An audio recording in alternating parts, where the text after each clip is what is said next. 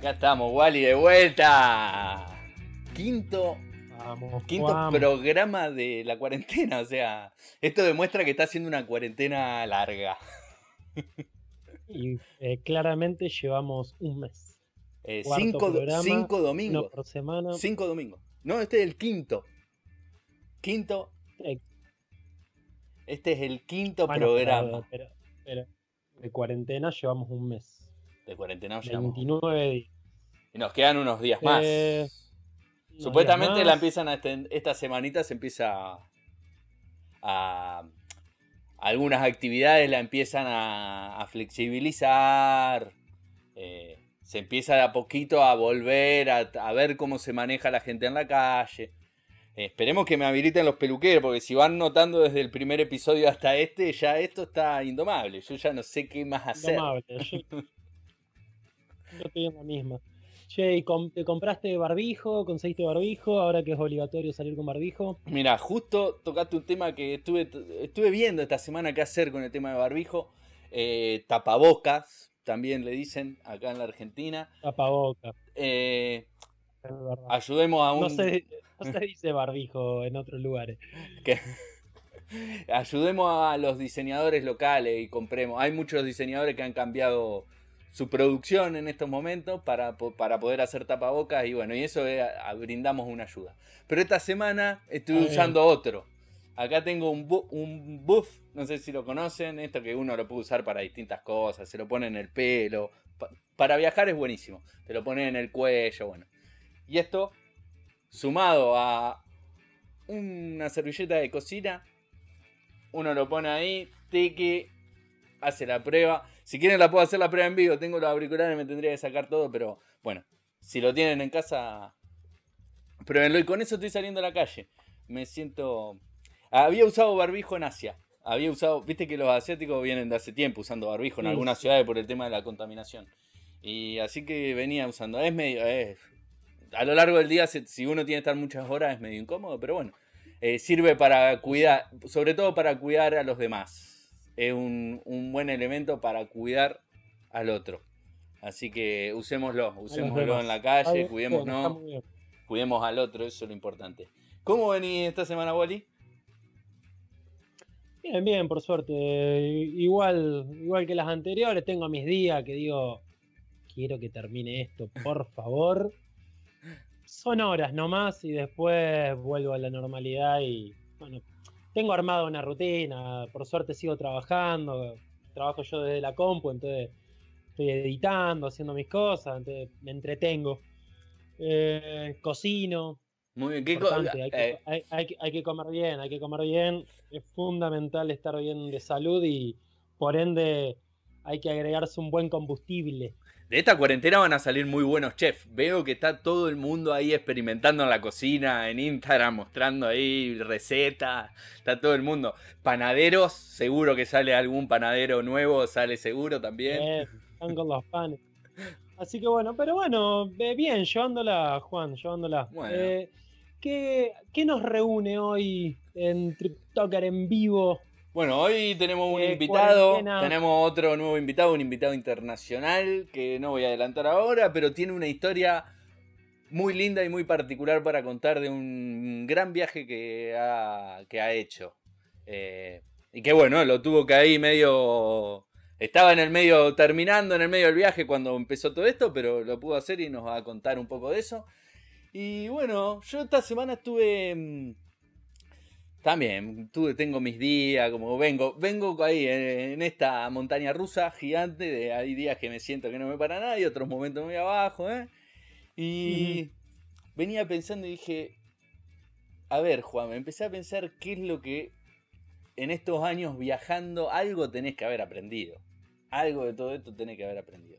Y empecé a pensar en distintos viajes, en distintas etapas de, de algunos viajes. Eh, se me vino mucho a la, a la cabeza mucho Vietnam. Vietnam lo tomé con una... No sé, lo encaré un viaje que se me venía medio... se había complicado en sus inicios. Y entonces lo encaré con una actitud que me di cuenta que era, que era algo que yo después lo tenía que poner en práctica, esa actitud a lo largo de mi vida diaria o mi vida fuera de- del viaje en Vietnam. Me cuesta, pero he tomado, estoy tomando, tratando de volver al Juan Vietnamita. Eh, y en eso también empecé a, recordar algunos momentos de ese viaje donde también estaba en una actitud así, que algunas cosas no se habían empezado a dar como yo quería en el viaje, pero que me hicieron eh, poder encontrar cosas nuevas que no me las esperaba. Y una de esas es lo que creo que los que nos lleva al, capítulo de hoy, que el tema de los voluntariados. Eh, sé que vos has hecho varios y nos vas a estar contando un poco hoy. Yo he hecho algunos, eh, pero antes de, empezar a contar un poco bien los voluntariados, me gustaría, Wally, si nos podés contar qué es hacer un voluntariado mientras uno está de viaje. ¿Qué es así? ¿Cómo es la forma de conseguirlo? ¿O qué, son, básicamente? Eh, los voluntariados son, así por, decirlo de una manera, trabajos eh, de intercambio. Eh, por lo general, trabajas unas 20, 25 horas a la semana por intercambio de comida y lugar para dormir. Entonces, lo que facilita eh, lo, que tiene muy positivo, por lo menos para mí, es que, bueno, uno cuando va mochileando quiere ahorrar, no quiere gastar mucha plata, entonces esto es muy beneficioso para eso porque eh, vivís gratis en un, en un lugar que vos elegís para colmo.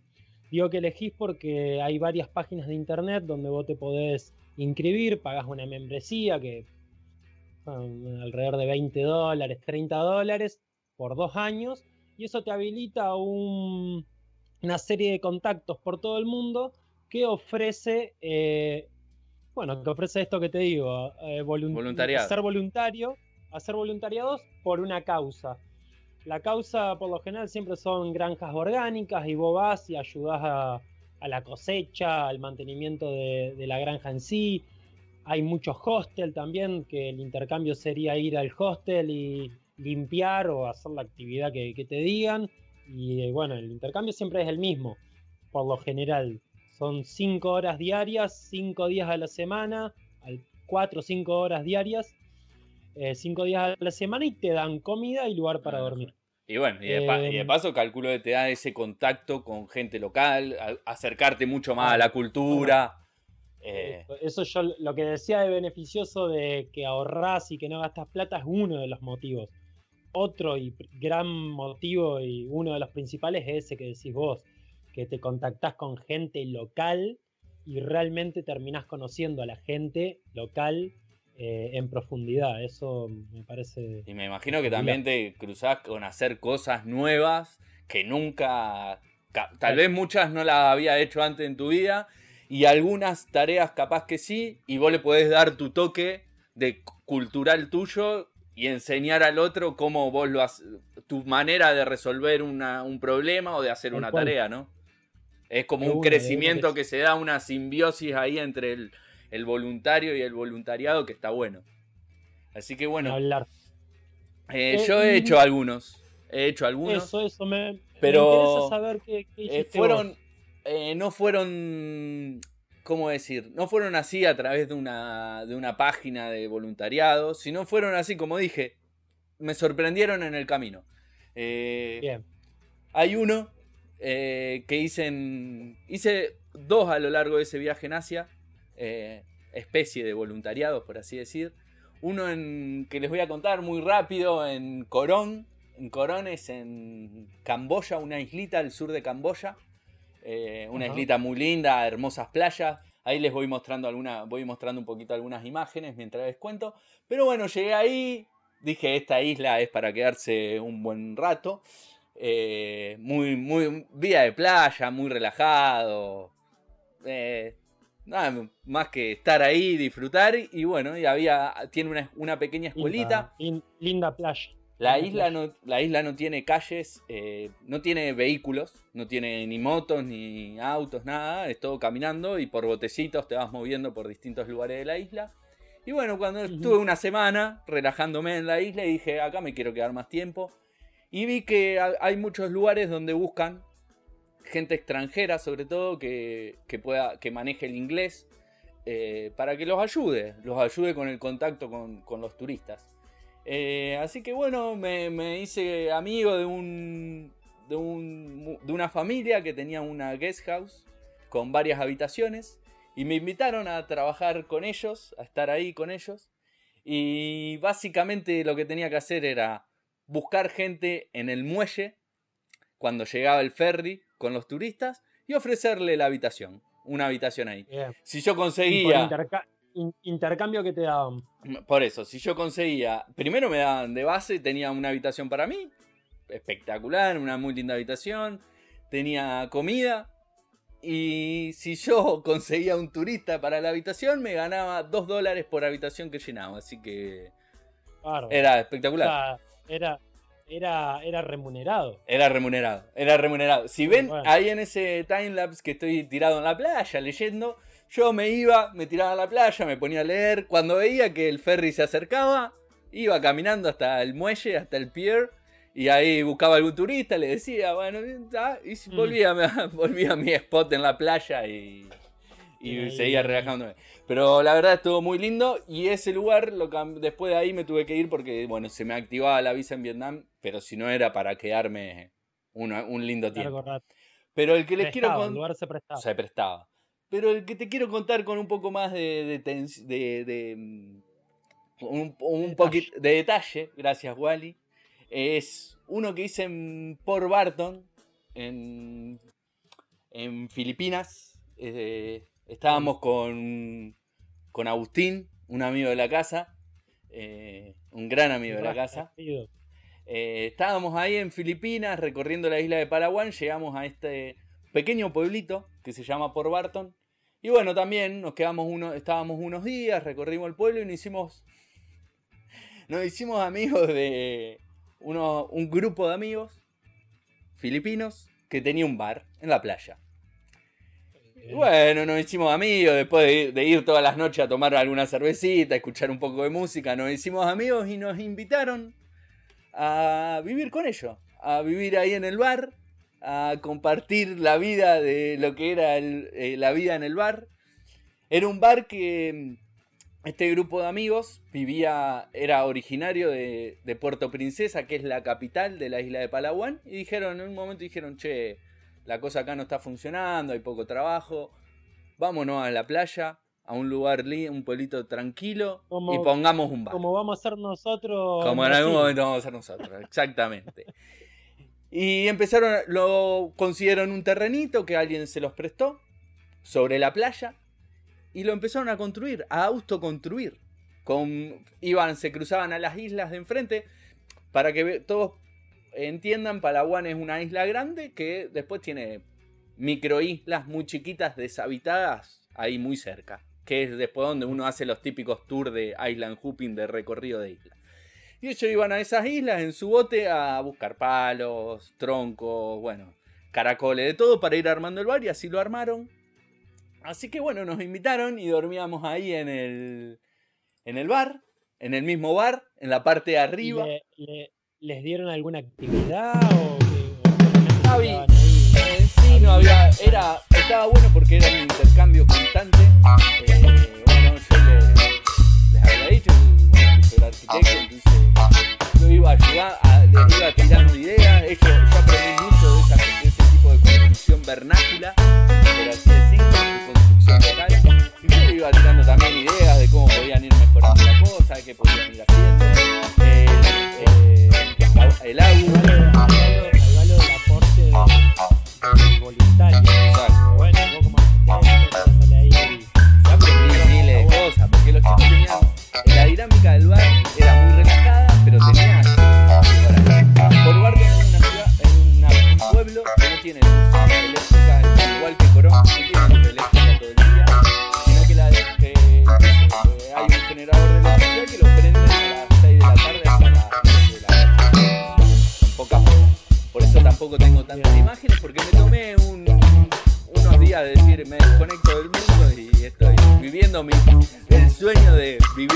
vivir en un bar en la playa.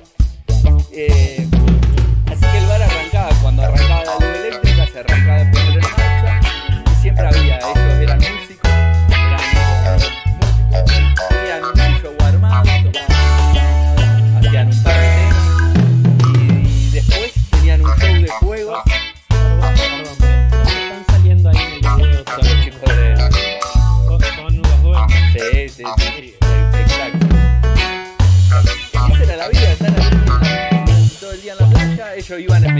enseñando cosas, a, hacer malabares, a jugar con el fuego, a ir haciendo algunas cosas de fuego. Decías que, decías que, te interrumpí, decías que de noche hacían juego de, de juego con malabares con fuego. Claro, viste, fuego, ¿eh? viste que es muy común el tema del malabarismo ahí con fuego y cosas de esas, y ellos tenían un. Recuerdo en, en su- las Islas Pipi, lo recuerdo. Exacto. Y tienen su set armado con eso.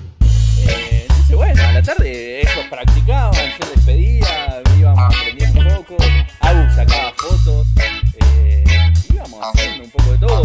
Un par de, una vez nos a una de estas islas durante todo el a recorrer una de estas islas desiertas, que son islas que no, están habitadas, a recorrerla por completo. así que Nos llevó creo que unas 6, 7 horas dar la vuelta por la isla para ir acarreando troncos y cosas para después llevarla.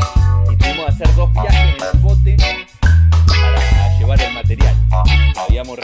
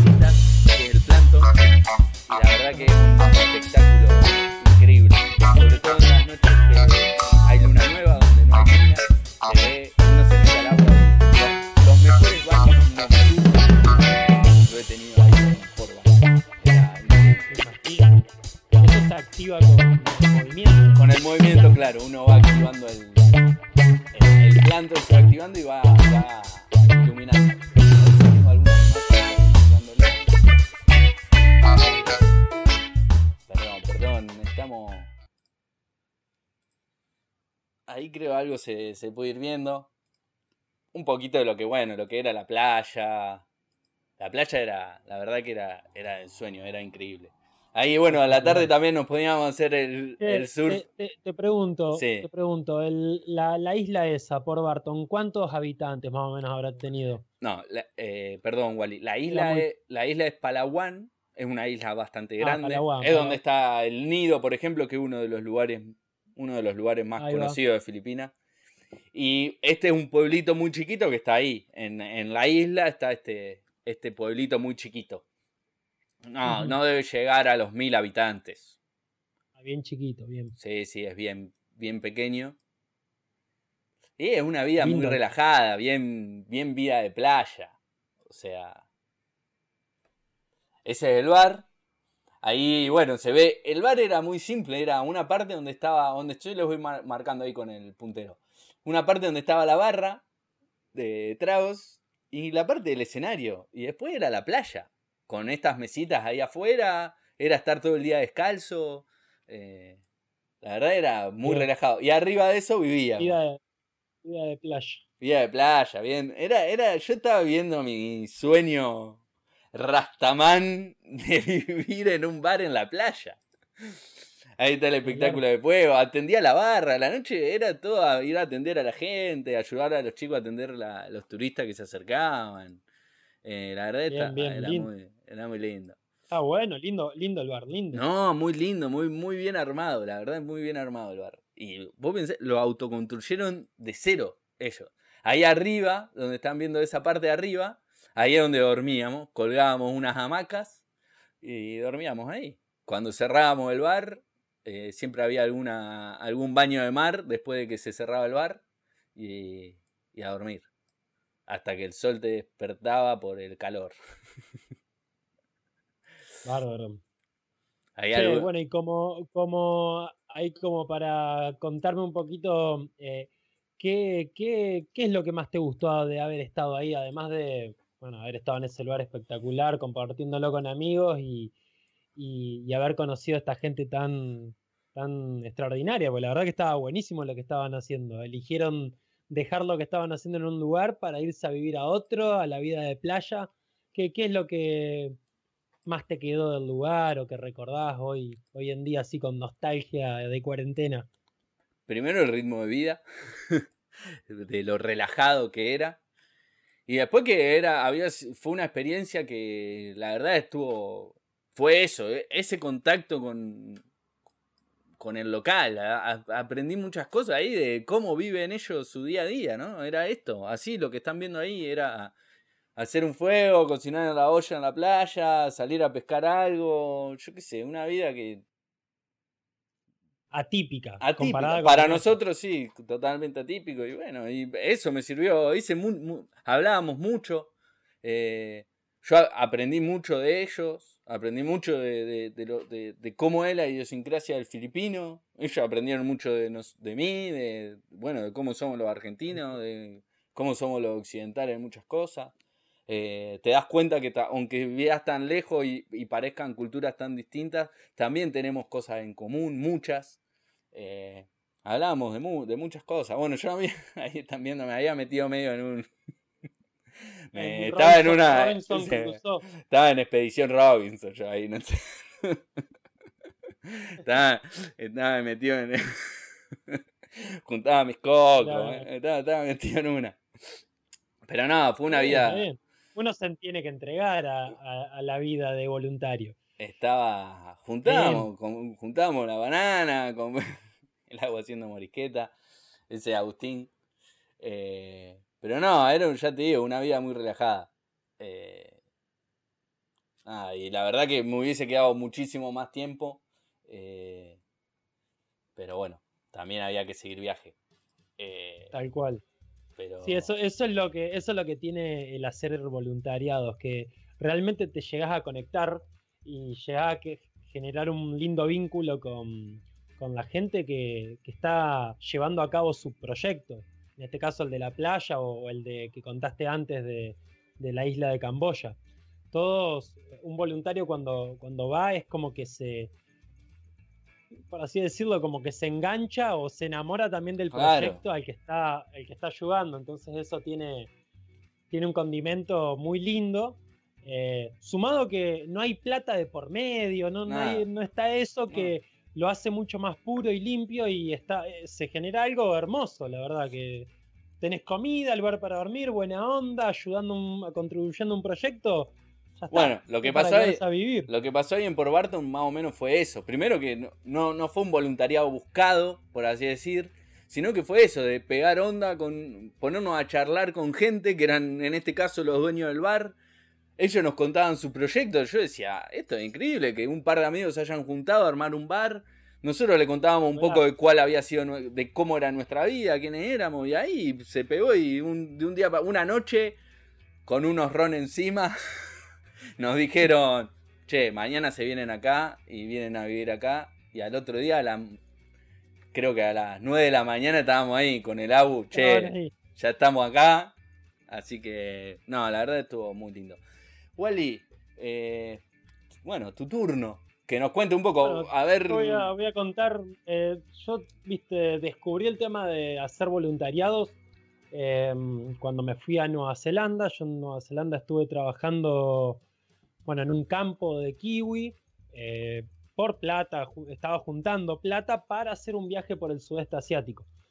Eh, bueno, entonces, estando en Nueva Zelanda, descubrí que existían estas páginas de internet que mencioné anteriormente, donde te inscribís y bueno, podés conseguir hacer voluntariados. Entonces, bueno, dije, ya que voy a ir a, recorrer Asia, voy a aprovechar para hacer estos voluntariados para poder extender mi estadía en, en esos países del sudeste asiático, del sudeste asiático hacer rendir más mi, dinero. Lo pensaba con esa sí, cabeza. Sí, sí, sí. Sin saber también en lo a lo que me iba a enfrentar. Eh, claro. o sea, sabía un poco, pero dije, bueno, qué sé yo, yo me mando. Eh, bueno, la cosa que bueno, empecé a buscar por diferentes lugares de Asia y el primero que encontré fue fue uno en Malasia, Eh, pero bueno, antes de que, pues yo el de Malasia es el que voy a contar en profundidad, como vos contaste el de Port Barton, pero antes de eso quiero contar un poquito en general eh, otros. ¿De otros voluntariados? Ah, ¿Hiciste otros voluntariados? Hice, un par más, hice otro en Tailandia, en una isla, eh, y hice uno, volviendo a lo de hacer rendir el dinero, en Japón, Japón es un país muy caro, eh, para, recorrerlo, es bastante caro. Eh, entonces yo, mi idea, yo tenía ganas de quedarme un tiempo, me terminé quedando un mes en total en Japón y mi presupuesto no hubiera dado para estar un mes en Japón. Entonces busqué la manera de conseguir un voluntariado y bueno, terminé en un hostel en Kioto, eh, una ciudad increíble. Eh, me quedé tres semanas en un hostel donde trabajaba dos horas por día. El acuerdo era dos horas por día, cinco días a la semana. Ah, y solamente me daban lugar para dormir. Pero tenía cocina, entonces, bueno, había cocina, entonces yo me tenía que cocinar y proveer de, comida. Pero bueno, había justo también un grupo de cinco, seis y cinco voluntarios más. Y bueno, con ellos de, todo, de todas partes del mundo. Era, había un polaco, un eh, una chica de Corea del Sur, una chica de Estados Unidos, un francés. Bueno, con todos eh, compartíamos, además de hacer el voluntariado, o sea, los trabajos del hostel. Perdona, pero ¿cuál eran, ¿cuáles eran los trabajos que hacían ahí en el hostel? El, trabajo del hostel eh, era básicamente limpiar. Limpiar dos horas al día, limpiar, sábanas. Solamente dos días eh, tuve que sacar fotos. Eh, se enteró el dueño que yo. ¿Era fotógrafo? Hacía, hacía fotografía, entonces me pidió hacer una foto. Y digo, bueno, dale. Entonces hicimos de intercambio eso. Eh, pero bueno, la verdad que me, encantó. Me encantó. Japón es espectacular. Y es una buena recomendación o, o, una buena opción para ir barato. Es hacer un intercambio eh, así por un voluntariado y quedarte largo tiempo en Japón sin gastar mucha plata.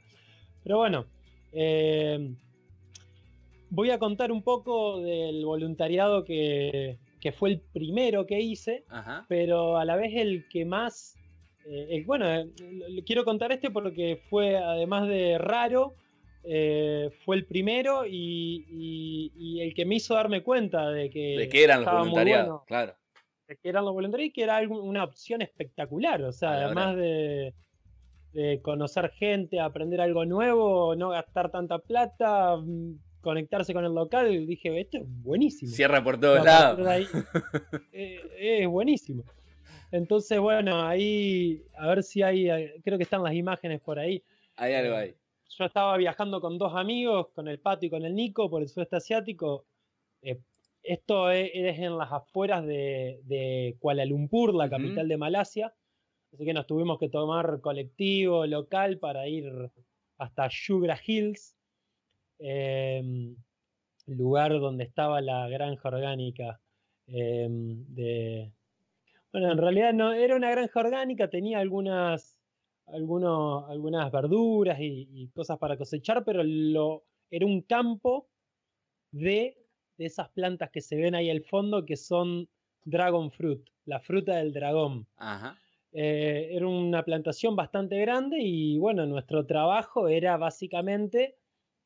No, no, teníamos horarios, porque en realidad el, dueño era una masa, muy buena persona, un genio que el chico decía, ustedes vayan cuando tengan tiempo y cosechen Dragon Fruit. Nos enseñó a cómo teníamos que hacerlo y demás. Bueno, eh, teníamos que agarrar baldes e ir a cosechar. Fíjate ahí, baldes y, las carretillas.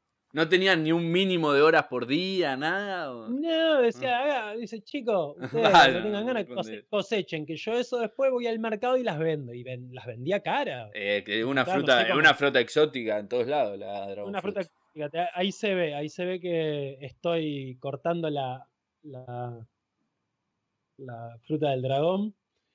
Hay dos tipos de fruta del dragón. Hay una que es color blanca por dentro y otra que es color magenta.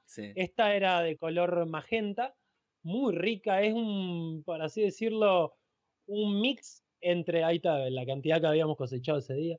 Bueno, es un mix entre. Fíjense que tiene como semillitas de kiwi, tipo kiwi y, sandía. Un mix ah. así. Eh, para comerlo frío era ideal, la verdad que muy lindo. Che, Wally, una pregunta. Eh, ¿Cómo consiguieron llegar ahí? ¿Cómo, ¿Cómo, dieron con esa, esa farm? ¿Cómo fue? ¿Por dónde? No, bueno, yo, yo apenas descubrí que existían estas páginas de internet. Yo sabía el recorrido más o menos que quería hacer por el sudeste asiático, así que empecé a buscar eh, por diferentes lugares. ¿Te acordás en, qué, en qué, sitio era? ¿En qué sitio de internet era? ¿En qué grupo de voluntariado era? Help. En Helps. Perfecto. Help como de ayuda, helpx.net. Eh, helps Exchange sería ayuda por intercambio. Hay varias, después hay otra que se llama Woofing, otra que se llama Workaway. Sí. Yo usaba Helps. Bueno, y ahí me contacté con Arafat, que era el dueño de esta granja de Dragon Fruit, Dragon Fruit, y dijo, sí, chicos, yo pregunté si podíamos ir tres, y dice, sí, chicos, vengan los tres para tal fecha, organizamos la fecha. Siempre es, recomendable si vas a guiarte con, a, armar esto con estas páginas de internet, es organizarlo con un poco de anticipación, un mes, mes y medio, cosa de que consigas el lugar que quieras, el lugar que querés lo puedas conseguir, porque por lo general todo el mundo hace eso con anticipación y mismo los, la gente que te aloja claro. prefiere hacerlo con anticipación para seguir el cronograma de trabajos que tiene, ya lo tiene estipulado con la gente que va a ir viniendo. Claro, porque los voluntariados en realidad también, ellos tienen, si es una granja, tienen ciertas tareas por época del año, la gente más o menos que van necesitando, y eso les sirve su planificación, ¿no? Entonces, por eso recomiendo eso, que lo organicen con anticipación. A mí la verdad que lo que me encantó de ese lugar, sumado que Arafat, el dueño de la granja, era un genio, era muy... Esa, era la casa donde, donde vivíamos. Bueno, eh, era un genio, era muy buena persona, porque eh, el chico era muy interesado en, conocernos a nosotros. Entonces eh, nos preguntaba palabras en español, de dónde éramos, cómo era nuestra ciudad, cómo era nuestro lugar, nuestra vida. Nosotros obviamente le preguntábamos a él. Siempre nos traía comida bien local iba a comprar porque no cocinaba, pero bueno, iba a comprar por ahí, nos traía comida muy local. El lugar este, Sugar Hills, estaba más o menos en colectivo urbano a una hora, hora y media de, de la capital de Malasia, que es Kuala Lumpur. Un pueblo que no lo conoce, lo conocen ellos nomás. Eh, me, me, sorprendía mucho, yo pasé una semana, una semana y media ahí con los chicos, y me sorprendía que bueno, eh, Arafat nos prestaba una moto para ir hasta el pueblito. Eh, y bueno, íbamos en la moto y la gente nos miraba como diciendo, esta gente... ¿De dónde salió? Terrestre. Y esa fue, en, este lugar fue la primera vez que me pasó así eso, porque después me pasó en, en India, en China también me pasó eso, y en otros lugares de Asia, pero en este lugar fue el primero y yo decía, ¿por qué la gente? ¿Qué, qué pasa? Me sentía como un, extraterrestre, como decía esto, ¿Por qué me miran así? No me miraban mal, pero me miraban como diciendo, ¿qué hace esta gente acá por este lugar? No, no es un lugar turístico, no para nada. Pero a mí por lo menos me, me llamaba mucho la atención eso y me llamó mucho la atención el hecho de sentirme el primero en ese lugar. Claro. No era el primero, seguramente no fui el primero, pero me lo hicieron sentir y dije, oh, me despertó algo en mí que dije, yo no quiero ir a lugares turísticos, yo quiero moverme por lugares así. Entonces, bueno, eso me, llamó mucho la atención y, me encantó. Wally, ahí en la granja, ¿con quiénes vivían? ¿Eran ustedes tres? Bueno, Arafat. Con nosotros somos Arafat. Había, un, había eh, una pareja de mm, polacos em, que estaban hace seis meses ahí. Ah y ellos llevaban, tenían como a cargo muchas cosas. O sea, la FAT capaz que se iba a Kuala Lumpur a pasar 3, 4 días y se quedaban ellos dos a cargo. Unos genios también, los dos. Eh, y bueno, estaban ellos y después había una pareja de franceses también, que ellos estuvieron un par de días y venían de, estando, de estar antes que nosotros y estuvieron, compartieron cuatro días con nosotros el final de, ese, de nuestra aventura, de nuestra experiencia ahí por mm, Malasia, por este lugar, por Sugar Hills, eh, terminó en Kuala Lumpur porque fuimos a, un, a la casa de Arafat donde vivía con cuatro amigos Ajá. y estuvo buenísimo porque nos quedamos en, en la casa de él dos días. Justo fue el cumpleaños de él, eh, con lo cual fuimos a la casa de, al departamento de un amigo canadiense que estaba trabajando como profesor. Ahí mucha gente va a Asia a trabajar como profesor de, De de inglés. solamente de, sí. de- de inglés o de, al- de alguna materia específica, pero por lo general van a trabajar de profesores de inglés. Entonces, bueno, tenía amigos de, de Canadá. Fuimos la- al departamento de uno que vivía en un piso 40, o no sabes lo que era. Y le festejaron, festejó Arafat su cumpleaños y el- era el cumpleaños de otro. Entonces lo festejaron ahí. No, Espectacular. buah, Estuvieron en el cumpleaños de Arafat viviendo en su granja y él aparte y, y festejando su cumpleaños en Kuala Lumpur. Espectacular. Eso es una alta experiencia de voluntariado. que fue para hacer la primera experiencia de voluntariado, dije, ya está, compro, esto lo compro. Yo me di cuenta que te podés, si querés dar una vuelta al mundo con cero pesos e ir moviéndote haciendo Sí, voluntariado, sí. voluntariado, voluntariado. Vos vas conociendo gente que después para moverte, qué sé yo, de un voluntariado a otro, haces dedo, o ya la gente se entera que vos estás moviéndote de esa manera y te ayuda. Bueno, incluso creo como que- cuando uno tiene en Helps o en estos diferentes sitios que, que juntan esto, el, volun- el voluntariado, el voluntario con el que va a ofrecer, eh, uno se va armando su perfil. Tanto el, el Bien, que claro. ofrece el voluntariado como el voluntario van armando su perfil. Entonces, vos también, cada vez que vas haciendo tu voluntariado, vas armando perfiles, vas sabiendo más o menos qué cosas, ya vas Claro, sabiendo qué o cosas sea, hacer y qué no. hay, hay, vos a la hora de elegir un, un- por ejemplo, yo cuando elegí este lugar, el de Sugar Hill, que le mandé a la FAT, yo leí las, ¿cómo se le dice? Las reviews. Claro, sí, las los comentarios. Los comentarios, claro. De Los gente que ya había pasado. Claro, y yo le dejé un comentario Exacto. a su vez, él me dejó uno a mí, entonces así se arma el perfil de, de viajero voluntario. Como también uno también cuenta. Va, es como a- también armar su perfil de Couchsurfing, que ya en algún próximo programa estaremos contando un poco de lo que es hacer Couchsurfing, pero ahí uno va armando su perfil, de qué es, qué cosas uno puede llegar a ayudar al otro, porque el otro también le interesa saber, a ver si, a ver, está viniendo este pibe argentino acá, a ver qué, qué me puede aportar a mí, más allá de su hora hombre, ¿no? Y eso está bueno. Ni hablar. Vos sabés que, Juan, eh, yo otra cosa que me pasó eh, cuando descubrí esto, dije, loco, ¿en Argentina habrá esto? Bueno, entonces me puse a mirar en la misma página, esta Helps, la que tengo yo, Ajá. los voluntariados que había acá en Argentina. Y está lleno, Argentina es uno de los que más tiene. Tiene Eh, por lo menos dentro de la página que estoy yo, Sí. es uno de los que más volun- voluntariados tiene. Entonces, ya estando acá, arrancando el proyecto de TripToker con vos, como que el tema de los voluntariados era recurrente y, y- y siempre decíamos, che, acá en Santa Fe habrá, habrá. habrá". Y una cosa fue llevando a la otra y lo descubrimos. Descubrimos un lugar descubrimos. acá muy cerca, muy cerca de la ciudad, acá poco, 40 minutos. Eh, la verdad, muy lindo. Eh, fue muy lindo haber ido a conocer, a conocer el lugar, lo que ahí hacen, eh, bueno, cómo viven ahí. No sé, igual, y si querés, eh, dejemos que hablen las imágenes y que hablen los protagonistas y después y volvemos. ¿Qué te parece? Dale, dale. Así sí. que vamos a mostrarle un poco cómo era Camino del Indio. Alejandro, Alejandro Jesús es mi nombre y, y mi apodo es Indio. A mí me preguntan también, ¿qué es Camino del Indio? ¿Cómo es? Sinceramente para mí es un descubrimiento permanente. Entonces, I like that it's like hostel with tourists or with, with people and also gardening and being outside. Yeah, so two different things in one. Porque incluso más allá de lo literal, del camino en sí, Claro. tiene lo metafórico que es tu camino con este proyecto, Y que que el camino que vas cam- recorriendo con el proyecto. Esto de los voluntariados también te imprime algunas cosas, ¿no? No sé, algo relacionado a lo libre, a lo digno, ¿no? Bien. Es como, ¿qué sabes hacer? ¿Qué sé yo lo que sé hacer? No sé, ¿qué hay para hacer?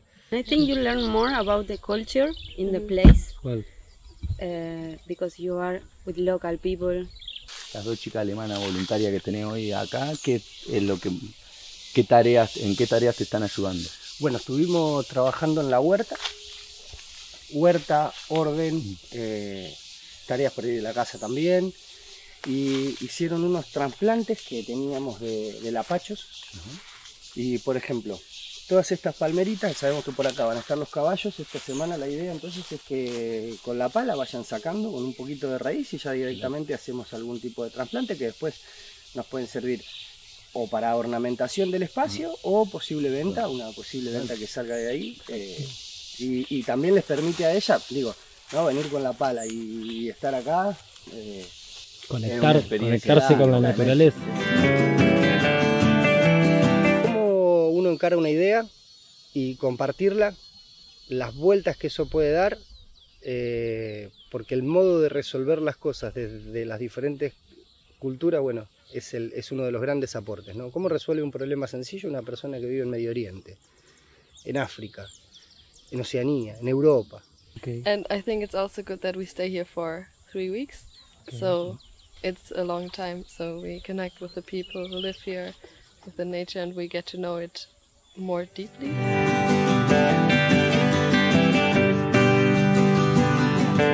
Wally, mate. Dale. Como todos los trabajos, acá uno tiene una planificación que día a día también va cambiando, son muchas cosas. Estamos en el camino, o sea, de lo que va el camp, del campo a la casa propiamente dicho, es el camino que le armaste a los caballos para que no invadan Sí, el bosque. Este hilo es un hilo que tiene un pasaje alterno de corriente y lo que permite es un límite justamente. El camino lo que hace es brindarle a ellos la libertad de ir de un lugar hacia el otro. Digo, tenés calor o está lloviendo, los caballos cuando llueve van al campo.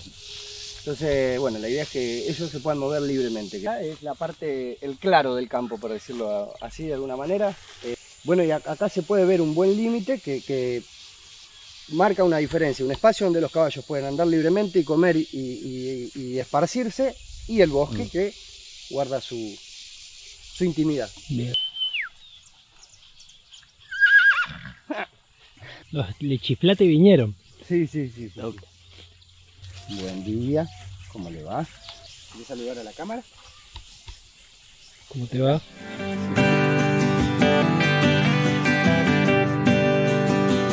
No sabes lo No que hay sabes adentro. lo que hay atrás. No tenés Claro. idea. No tenés idea que se ve así el río, que hay casas o esto, lo otro está...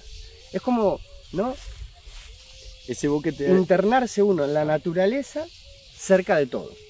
media hora de la ciudad, cinco minutos del aeropuerto y esa barrera natural que te hace olvidarte que tenés esa cercanía. Es, es impresionante. Es Salí, tenés impresionante. mercado, tenés... Podés ir a buscar wifi, que acá todo, no, claro. digamos, podés ir a buscar wifi, podés ir a, a- a darte gustos, a, a recorrer Sauce Viejo, tenés el museo, está la plaza, toda esta zona es muy bella, comerte un helado, la gastronomía de pescado muy fuerte en Sauce Viejo, tradicional también. Hay que tomarse el bondi si está en Santa Fe, o agarrar la bicicleta o lo que sea y, y venir y experimentarlo.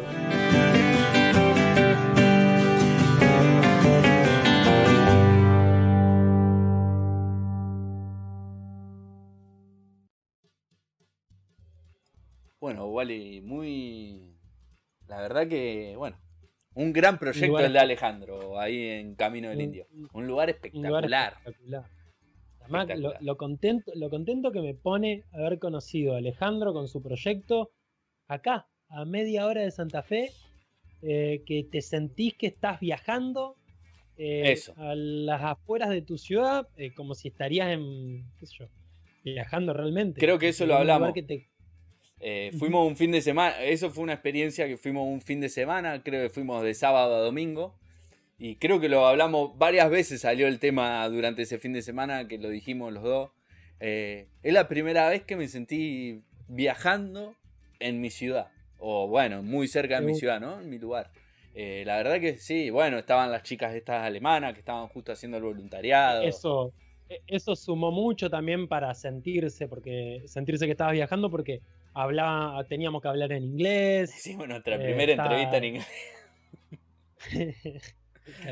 Ya en algún momento saldrá Pero entera bueno, la entrevista, pero bueno. Pero eh, así, sea como sea nuestro nivel de inglés, nos hicimos entender. Eso es lo importante, eso Eh, es lo que quería decir también, obvio. El inglés, cuando hay, viste que hay mucha gente que te pregunta, che, vos que viajás, ¿cómo es el nivel de inglés? ¿Tenés que saber hablar perfecto? Y el inglés, cuando uno quiere viajar, con el inglés que uno puede entender al, al otro, hacerse entender y mantener una conversación donde uno intercambia ideas, ese es el inglés que va. O sea, uno, obvio, si uno vos querés tener el nivel de inglés de examen internacional más alto, y sí, te va a servir para si querés conseguir un buen trabajo, si querés ir a trabajar a una gran empresa. Pero a la hora de viajar y de tener estas experiencias, el inglés que vos te puedas hacer entender, ya está. Ya está. Bueno, así que la verdad que excelente lo del Camino del Indio. Espero que termine la cuarentena para ir a tomarme un fin de semana Me ahí. encantaría. porque- Bueno, eh, Che, yo bueno. lo que quería destacar para terminar ya con la parte de voluntariado es, es un poco bueno. Ahí las chicas lo dicen. eh, como ellas, ellas destacaron eso un poco. De, creo que se, que se llega a escuchar en el video. eh, que ellas destacan ese con, lo que a ella les sirve poder tener ese contacto con lo local y, a y conocer, conocer Sauce Viejo, conocer un poco de la cultura argentina desde otro lado, ¿no? Que tal vez si ellas solo se manejaban por Buenos Aires y las ciudades turísticas, no sé si iban a tener ese aprendizaje y ese contacto. Así que, y aparte el lugar, el lugar y las tareas que hacen, las chicas, yo la- va, las vimos ahí ese fin de semana, estaban re contentas por estar haciendo lo que estaban haciendo, ¿no? Tres, tres semanas, cuatro estuvieron en Su primer voluntariado, como tu primer voluntariado allá en Kuala Lumpur que contaste, fue su primer voluntariado también. Sa- Sauce Viejo es como Hill. Está, está a la altura. Sí, Así que bueno. Bueno, terminamos Hermoso, hoy hermoso el- Sauce Viejo. el- este bloque de. Bueno, donde contamos experiencias, experiencias nuestras que hemos vivido. Terminamos este bloque de voluntariado. Ya seguiremos contando un poco más de voluntariado. Igual, igual no me cierre el bloque de voluntariado porque el invitado nos va a hablar de un voluntariado. Ah, Muy sí, especial. claramente. Pero bueno, ahora tenemos Muy que ir a hacer el contacto internacional. Y bueno, Dale. mientras hacemos ese contacto, te voy a dejar, Wally, mientras me comunico con, con nuestro invitado. Te voy a dejar escuchando un poquito de la música esta que se tocaba en este reggae bar de Port Barton. Dale. Todas las Dale, noches dale. se escuchaba un poquito de todo esto. He's my brother, never neighbor. He's my savior, he doesn't waver. He's a strong believer. I know a businessman. His business plan was screaming, fuck the man. He gave it to the land. They are all lucky types people that might like to be just like. And I believe different ways, cause we all, all coming out of our caves. We're coming out of our caves, yes, we all, all coming out of our caves coming out of our I know former I know his vision. I know his struggle. I know his hope. I know a futurist. He's an optimist. He knows the young waitress. I try to closer. Out of her cave smiling by, winking by, saying you know it's good to talk. I know father, I love this daughter. I told him never hold up for sale, but I get home too late. I'm out of my escapade. The woman to face.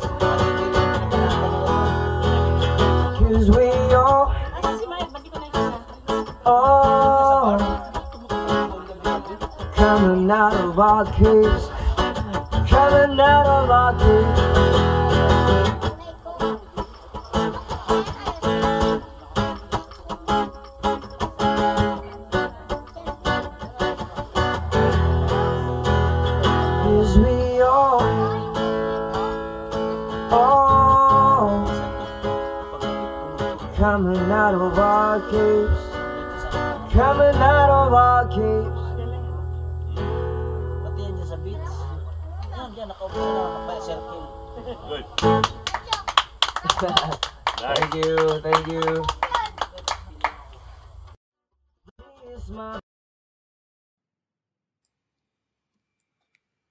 Wally, ¿Sigue haciendo Bueno.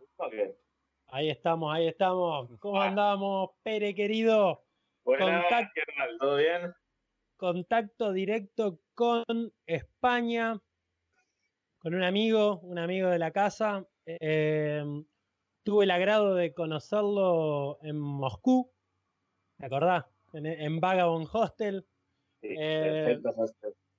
Re- recuerdo que yo estaba ahí en, en ese hostel con muchas ganas de ver las auroras boreales y dije, yo me tengo que ir a ver las auroras boreales a Finlandia, dije. Y aparece este que estábamos ahí, ¿te acordás que estaba lleno de, de gente de habla hispana? No sé por qué. Sí, sí, era todo guatemalteco y todo, que sigo hablando con él algunas veces y todo. Sí, sí. em, con el. ¿Cómo se llamaba? Ah, Fresh. con Fresh. Qué personaje Fresh. Fresh. Él estaba de manager. Bueno, eh, y digo, no, yo quiero ir a Finlandia a ver las auroras boreales. Y vos me decís, no, no, no, las auroras boreales hay que verlas acá en, en Rusia. Más barato. ¿Estás seguro? Bueno, entonces me pongo a investigar. En tren. En tren llegaba si quería. Yo me estaba moviendo todo por tren. Así que bueno, terminamos yendo allá y ahí, ahí nos terminamos de conocer bastante más porque compartimos que una semana más o menos. En- Yo creo que fueron nueve días o algo así. Fuimos a Murmansk, estuvo guay, en un couchsurfing, muy bueno, me acuerdo. con- Del tío re loco, DJ. Fue muy bueno todo. uno de esos, uno de esos con- amigos que se hacen viajando, ¿no? cual, jubilado con 42 años, una cosa ¿De así. qué trabajaba? ¿En la marina o algo así, no? De, de Trabajaba- marinero, alguna cosa. Sí, trabajaba en barcos, no sé si petroleros o qué, y ya había, re- ya había renunciado. Acuerdo, me acuerdo. Pero Murmansk lo que tenía que era la ciudad más grande dentro del polar ar- del círculo polar ártico, es la ciudad más grande que hay. Bueno, es un lugar donde se puede ver las auroras boreales y demás en las afueras. Así que bueno, ahí las hazañas que, tu- las hazañas que tuvimos que hacer, eh, alquilamos un auto, va, nos- Dimitri nos alquiló un auto, que era el chico del couchsurfing. Pero bueno, eh, eso para hablar en un tema aparte. Ahora lo que nos convoca es un, un tema totalmente diferente que a mí de, yo ya conocía, sabía que existía lo que hiciste y cuando vi que lo hiciste dije, qué genio este Pere lo que está haciendo, yo quiero hablar con él, quiero hablar con él y quiero que me cuente todo. Así que bueno, Juan, em, acá estamos con Pere. Si Eh, quiere vos contar un poquito, si quiere, co- ¿por qué lo invita? Primero le doy la bienvenida a Trip Talker. Buenas, bonitos, ¿qué tal? ¿Todo bien? Bienvenido, bienvenido acá. Su- Sumamos otro Trip Talker más, este, desde España ahora.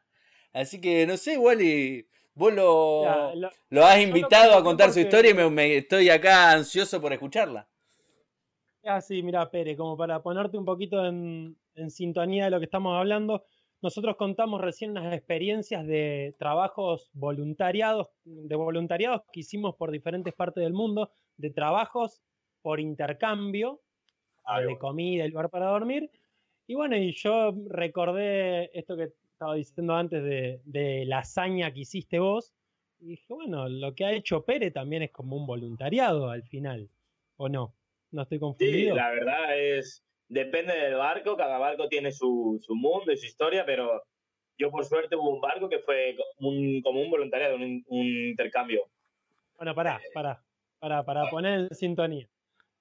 Pere, desde las Islas Canarias, se tomó un velero, no sé si uno, te tomaste varios, pero bueno, desde Canarias y te tomaste un velero y cruzaste hasta Brasil. Yo creo que después nos cuentes más un poco en detalle porque no fue un velero, no fueron dos días ni tres, fue un tiempo largo, hay varias paradas y demás. Así que bueno, contanos Pero cómo, espera, cómo arrancó. espera, fue, Ajá. ¿cómo es? Eso es como una. Es, ¿Hiciste como un autostop marítimo? ¿Una cosa así? Sí, más o, más o menos hice eso, pero más o menos es así, pero un poco diferente. Tiene currículums, es un poco más elaborado que, que un Autostop. En coche. Exacto. Sí. Bueno, pero esto arrancó en las islas, el- las Islas Canarias es como un punto bastante importante como para arrancar. Es Sí, un buen que yo tenga lugar. entendido, que yo tenga entendido, las Islas Canarias es el punto de autostop junto al Caribe más grande en velero o catamarán más grande que hay en el mundo. Bien. Bien, entonces vos fuiste para allá por, bueno, porque te enteraste, te, han, te, te- te contaron esa información y, y flipaste, como dicen ustedes, y, y te aventuraste para, para Islas Canarias. ¿Y cómo, cómo hiciste para conseguir el primer barco? ¿Qué, qué tuviste que hacer? Sí, eh, eso, me lo contaron y flipé, flashé. Y bueno, eh, para el primer barco, la verdad que hice un, un currículum así. Y allí hay muy, muy famoso, para el que lo quiera hacer, se llama Sailor Bar. Es un, un, un bar muy, muy famoso allí, donde se juntan, pues vamos a decir, como los capitanes que tienen dinero, pero más, más hippie, podemos decir, la verdad. Entonces en ese bar tienen como un tablón de anuncios y, y puse mi anuncio en, en el tablón. Así comenzó un poco todo.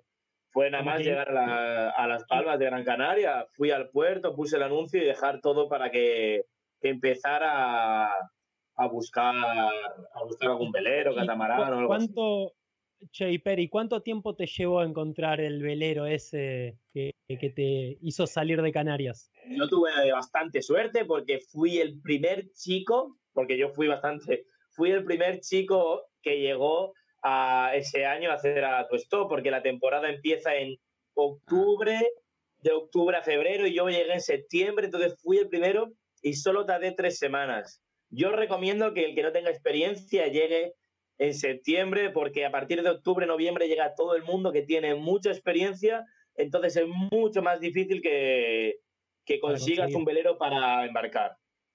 Bien, entonces tuviste, en tres semanas conseguiste, mientras tanto estabas en algún hostel, algo, ahí en Sí, estaba Canarias. haciendo workaway, voluntariado, igual lo que habéis hablado vosotros. Sí. Che, y en el primer velero ese que, que estuviste, ¿cuántos días estuviste en alta mar hasta llegar al primer punto? Pues el primer velero fue siete días para llegar a Cabo Verde, el- la isla de San. Vicente. ¿Y, y te agarra alguna, te agarró alguna tormenta o algún, ¿cómo No. estás con el tema de que se mueva el velero?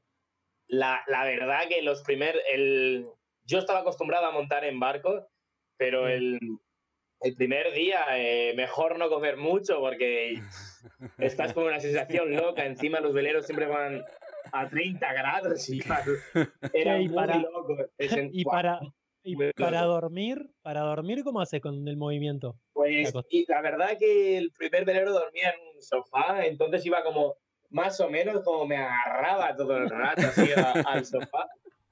Y algunas veces me acuerdo que me caí, creo que a lo mejor me caí como tres veces más o menos de- del sofá porque, porque estás dormido, te, te relajas un poco y cambian las velas de lado, entonces cambia todos los grados y te vas, y te vas, te vas. Eh, y, y te pregunto, para, para hacer esta experiencia, vamos a suponer yo la quiero hacer en un futuro, ¿tengo que saber algo? ¿Tengo que saber algo de velero, de las velas? Navegación, ¿Puedo claro. ir? Claro, ¿tengo que saber No, algo? yo no, nada, nada, yo no sabía nada, yo cero, es la primera vez que me monté en un velero oficial, en plan, nunca me había montado en un velero, por eso lo que he dicho antes, fui el primero, quería ir de los primeros, porque Ajá. no tenía nada, entonces encima en el primer velero no tuve ni que hacer nada, lo que hacía allí era...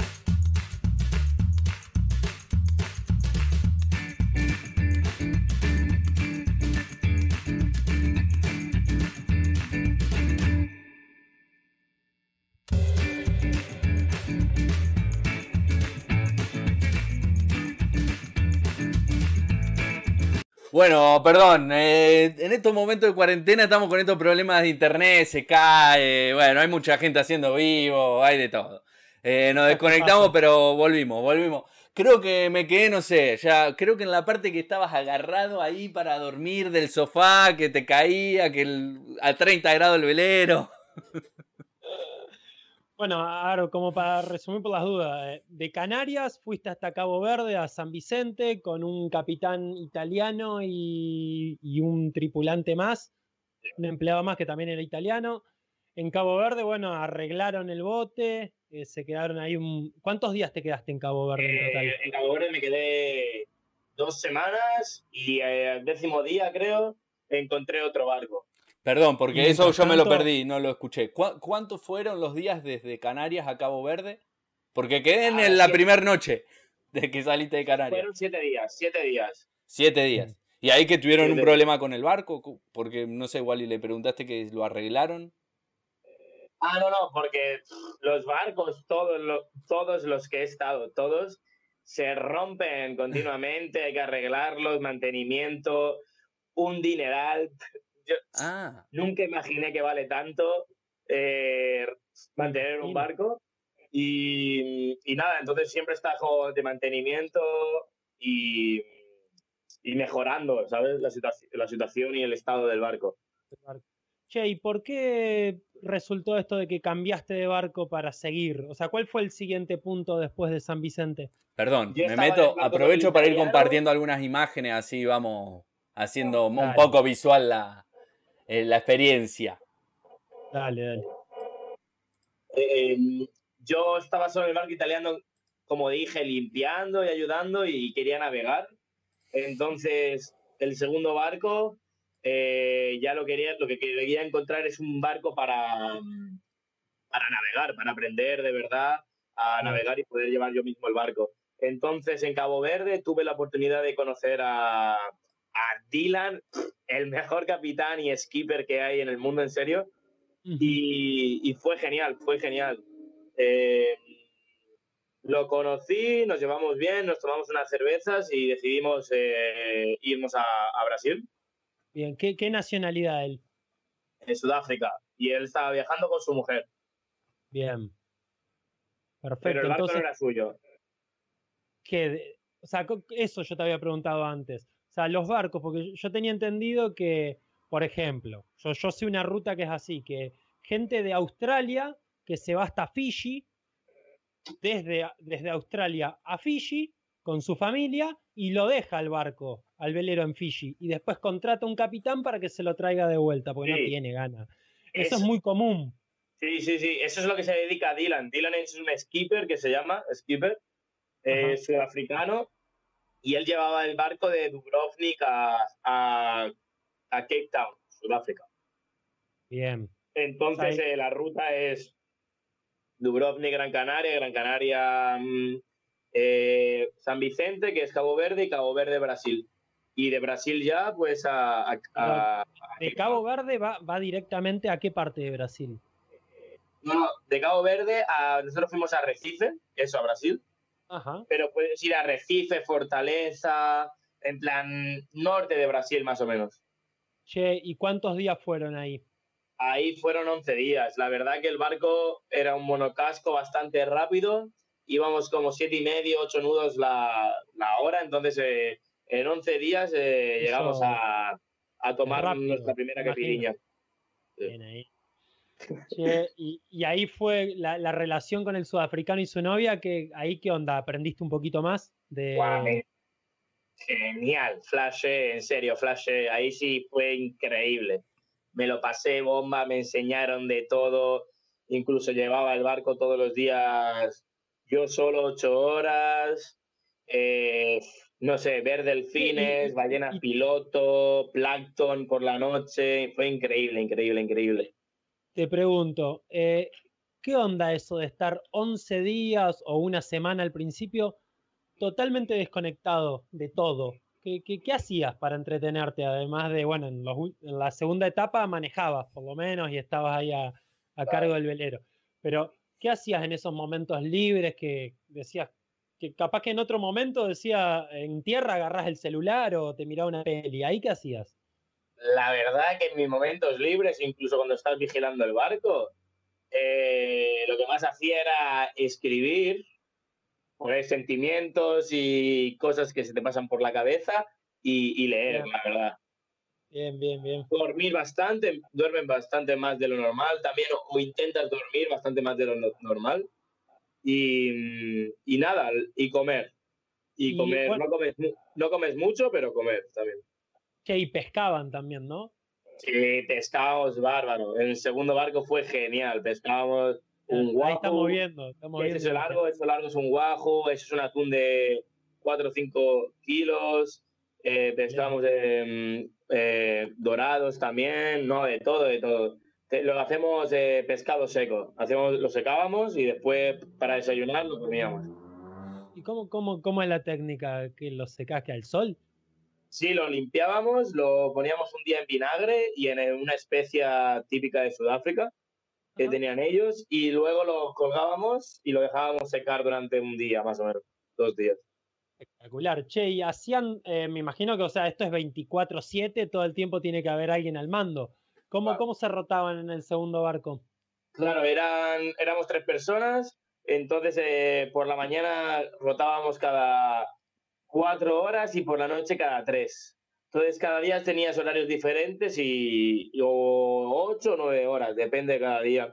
Tenías más o menos horas, pero la verdad que al final lo llevas bien y ese, ¿Te rotando. vas guiando con algún GPS, con alguna una ruta de, de mar? ¿Cómo, cómo es la historia? Sí, normalmente los barcos tienen GPS, lo que hace que vos, de lo que hace que tú no tengas que estar todo el rato con el timón, que se llama autopilot o piloto automático, Ajá. que eso es lo que lleva la dirección todo el rato.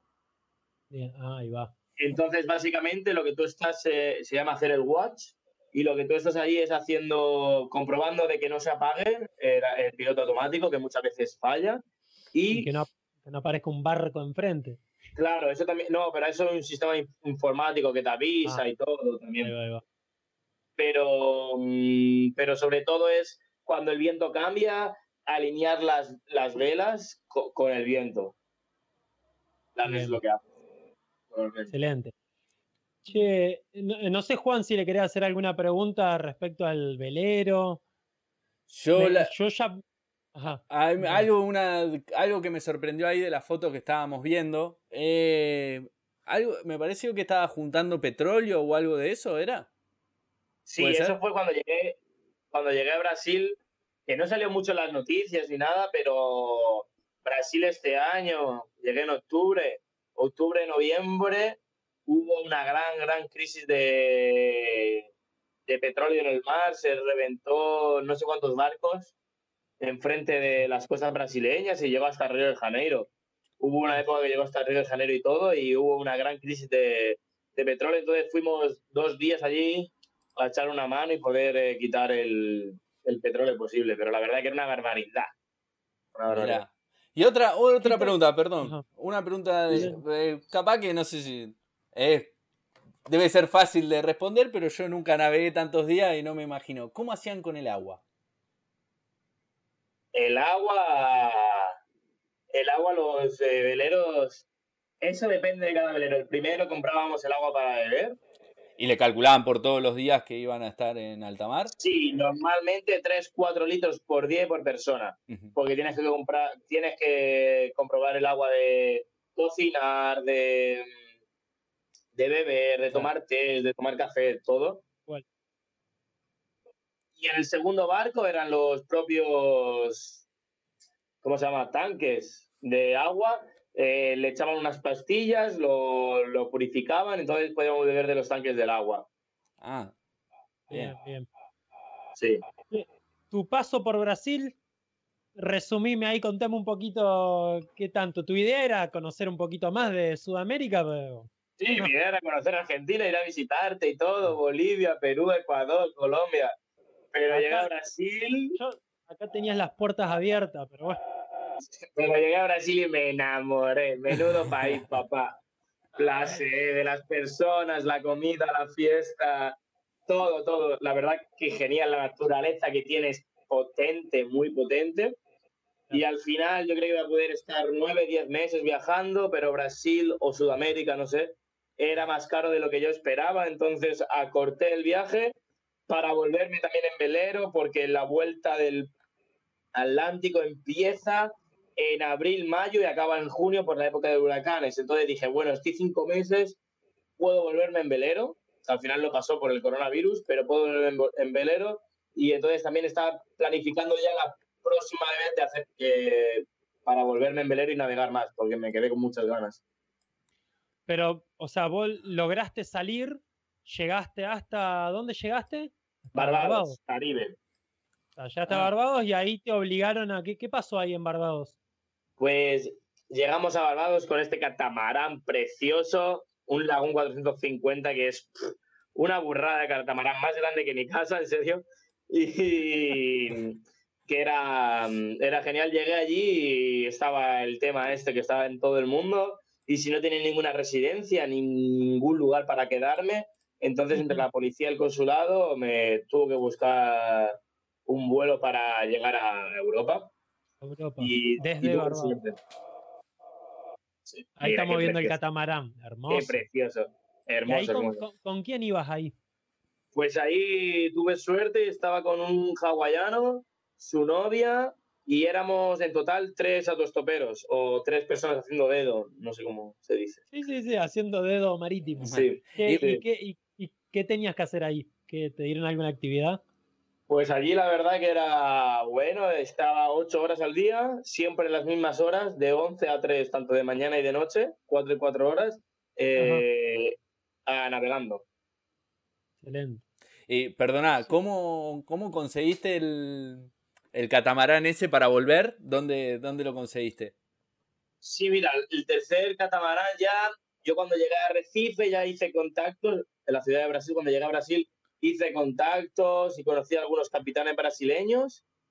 Entonces eh, ya cuando, mm, cuando quise volver ya para Europa, contacté con ellos y me pusieron en contacto con, con este hombre hawaiano. Ah, ¿Y vale. ¿Desde, ¿Desde dónde salió? ¿En Brasil? Salió desde Fortaleza. Por ejemplo, a ver, vamos, yo que estoy acá en Sudamérica, me gustaría irme para allá, para Canarias, ponele. De, ¿a, dónde, ¿A dónde me recomendás ir? Creo que el puerto con más gente internacional más cercano creo que es Florianápolis, Floripa, sur de Brasil. Bien, pero... Pero eh, no hay el- muchas opciones, no hay muchas opciones. Es mejor que no, te no, vayas. por eso, por eso te digo, dec- decime el, más, el que más me recomendás, el más power. Yo creo que si quieres coger si el sonido Juan del video. Sí, eh, San Martinique y San Martín, las islas francesas y holandesas. Ahí va. Bien. Porque si son no- Europa, si pertenecen no- a Europa, entonces todos los barcos europeos están allí, es donde más hay. Ahí va. Bueno, pero vos eh, ahí desde Brasil saliste desde, me dijiste, desde mm, Fortaleza. desde Fortaleza. Ahí también es algún puerto importante, me imagino. ¿o No, no, no, no, no. Yo tuve suerte, pero eh, había uno en Salvador que también me dijo el, el hombre que podía irme, unos alemanes en Salvador y este norteamericano en, en Fortaleza. Yo ya no vi ninguno más. En Brasil hay muy pocos, muy, muy pocos eh, veleros. Te, te hago yo una última pregunta. Eh, ¿Por qué, que no lo recuerdo, por qué, bueno, ahora cambiaste tu Instagram de Travel Clown, ahora lo, lo cambiaste. ¿Por qué la nariz y por qué lo de clown? Así la gente lo sabe también. Me, me robaste la pregunta, que- Wally. Perdón. La verdad que todo empezó por, eh, en la universidad. eh, daba charlas, daba charlas y, y cositas, se hablaba delante del público por lo que yo estudiaba y tal. Entonces, para quitarme un poco la vergüenza, salía con la nariz. Eh, Y para- y entonces ya pues se quedó y lo de clown por payaso y ya está. Y, y así ya me lo puse para viajar y ya siempre me compro algunas narices para llevar y regalar a la gente que conozco y todo así. Excelente, excelente.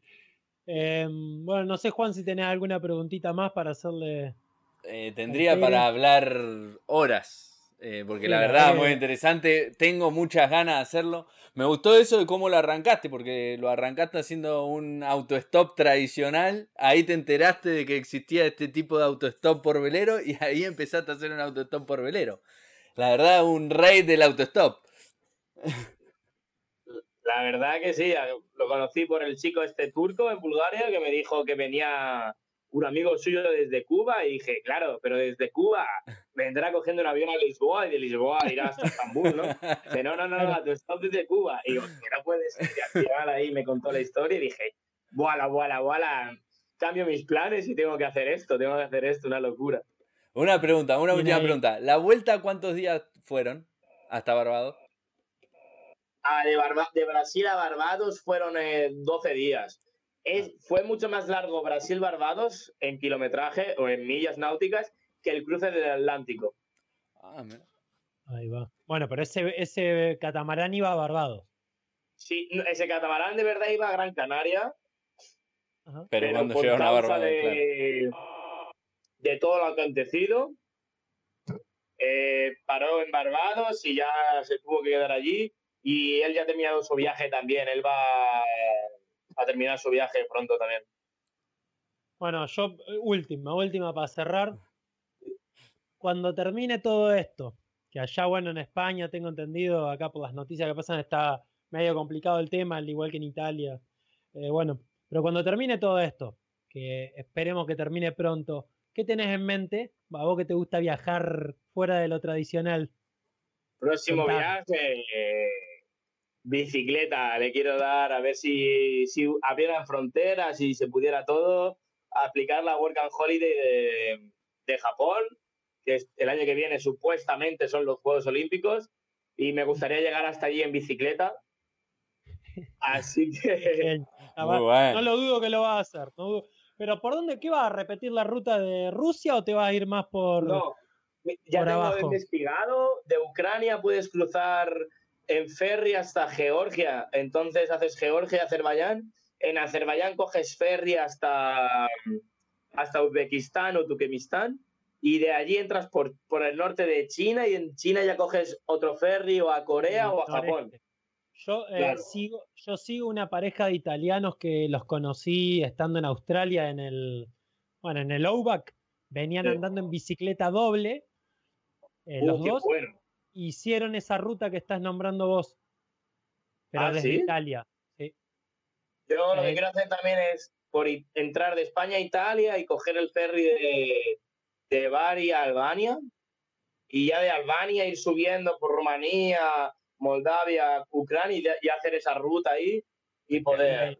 Me ayudaré un poco, eh, seguramente en trenes, porque hay visas que no, no dan para cruzar el país como China, Uz- eh, Uzbekistán, No, no, Kazajistán, son países muy grandes. Pero es todo, me imagino, os- obviamente como un viaje en bicicleta eh, vas mucho más lento. eh, Claro. El tema de las visas también las tenés que ir esperando, así que me imagino que un- es un viaje que no es de un día para el otro. Lleva su tiempo. No, no, y, y esperemos que está abierta la frontera. ¿Cuánto, me- cuánto Bueno. más o menos tiempo le calculás desde España hasta Japón? Yo creo que seis meses mínimo. Sí. Sí, sí, sí, Sí, sí, sí, es un viajito, un viajecito. Mínimo y llegar a Japón, intentar ahí trabajar o lo que sea en los Juegos Olímpicos. Sería una gran experiencia, creo, así que sería bueno. Si no lo podés hacer al revés, te vas para Japón y te volvés en bici para acá, para, el- para España. Pero, ¿Los dos habéis estado en Japón o solo, solo tú? Solo Wally, yo Yo- todavía no. Eh, solo vale. Ah, bueno, bueno, bueno. Vas a flipar, viejo, si vas a Japón. Voy a flashear mucho, no, no. Va a flipar con el viaje en bicicleta. También. La lle- el viaje en sí en bici es un viaje de por sí, ¿no? Yo siempre quise hacer un viaje en bicicleta, así que capaz que te acompaño unos tramos, ¿eh? Vamos, ojalá, ojalá, porque tiene que ser duro ir solo. Estoy buscando compañeros, estoy pensando en eso ahora, sí, en buscar un compañero Ey, para hacerlo o hacerlo solo. Pere, hey, Juan, si te pinta también, nos Quedamos. ponemos a buscar sponsor. Hay que conseguir. A ver, si alguien quiere sponsorear un gran viaje en bici, Te lo prometo, el otro día hablé, el otro, y no estoy bromeando, el otro día hablé con un amigo mío que es, eh, que es eh, eh, director de cine y tiene ahora una película y todo ahí en el Festival de Málaga, y me dijo, eh, estaría bien hacer un día un documental sobre tus viajes y tal. Claro, claro. que vino a Sí. viajar conmigo un poco en Brasil. Y, y le hablé el otro día diciendo, tío, hay que aprovechar que son los Juegos Olímpicos, coronavirus, y hay que aprovechar y vender un documental a la tele y un capítulo semanal que vea en bicicleta a Japón o lo que sea. Y me dijo, hay que pensarlo, hay que pensarlo, hay que pensarlo. Eh, así que bueno, nos sumamos a esa del documental, a esa vamos, nos sumamos. Por mí, perfecto siempre. A flashear. bueno, a flashearla. Hay que disfrutar y aprovechar el mundo que tenemos. Sí. Viaja- viajando lento sin andar usando tanto avión que De una forma La sustentable. verdad que esa fue la idea de comenzar con el catamarán, con el velero, perdón, con el navegar así. La verdad que está muy buena la idea. Che, Una- bueno, Pere, la verdad que muy bueno, muy bueno volver a, eh, volver a verte, tener contacto con vos, por lo menos de esta manera. Eh, y espero cruzarte en algún lado, viejo. Seguro que sí, seguro que sí, nos cruzamos los tres, o si no, individualmente por ahí estaremos. Un placer Bueno, haberte conocido y espero, espero cruzarte, espero conocerte personalmente y que nos tomemos unas buenas cerveza bien helada para, Sí, por favor. para contar Sí, historias. por favor. Igualmente, Gracias, Juan, encantado de conocerte. Un abrazo. Hasta luego. Chao, hasta luego. Así que bueno, Juancito, Bueno, podemos ir, podemos ir cerrando. eh, bueno, un gran programa con un gran invitado, una gran historia, la verdad. Eh, una, una gran, gran historia. Eh, bueno, unos problemitas técnicos con el tema de internet y bueno, caídas de los vivos suelen pasar, cosas que pasan. Eh, así que bueno, Wally, nos vemos la próxima semana. Esperemos, bueno, con lo que decimos siempre, cuídense, quédense en sus casas, ayudemos a los otros, así podemos volver rápidamente a salir, a volver a vivir experiencias, a poder viajar de nuevo, así que te mando un abrazo, un, un abrazo, abrazo grande, grande. a un abrazo grande a vos, pero y también un abrazo grande al indio, a Alejandro. un gran abrazo a Alejandro que seguramente nos está viendo y seguramente cuando eh, Ale, cuando esto termine, estamos corriendo para Sauce Viejo. Vamos a, a experimentar un poquito más por allá. Así que bueno, nos vemos la semana que viene, como ya está siendo habitual en esta cuarentena. Eh, bueno, eh, la cuarentena nos trajo esto, estos vivos, estos programas de Trip Docker así medios improvisados, pero que vamos contando cosas y está bueno porque estamos teniendo con mucho contacto con, con amigos, con Trip Talkers de otros lados. Eso, eso. Así que los esperamos la semana que viene y hoy los dejamos con un poquito más de música de, de Paul Barton y del reggae bar. Y nos vemos la semana que viene. Un abrazo grande. Chau, chau. Chau, chau a todos.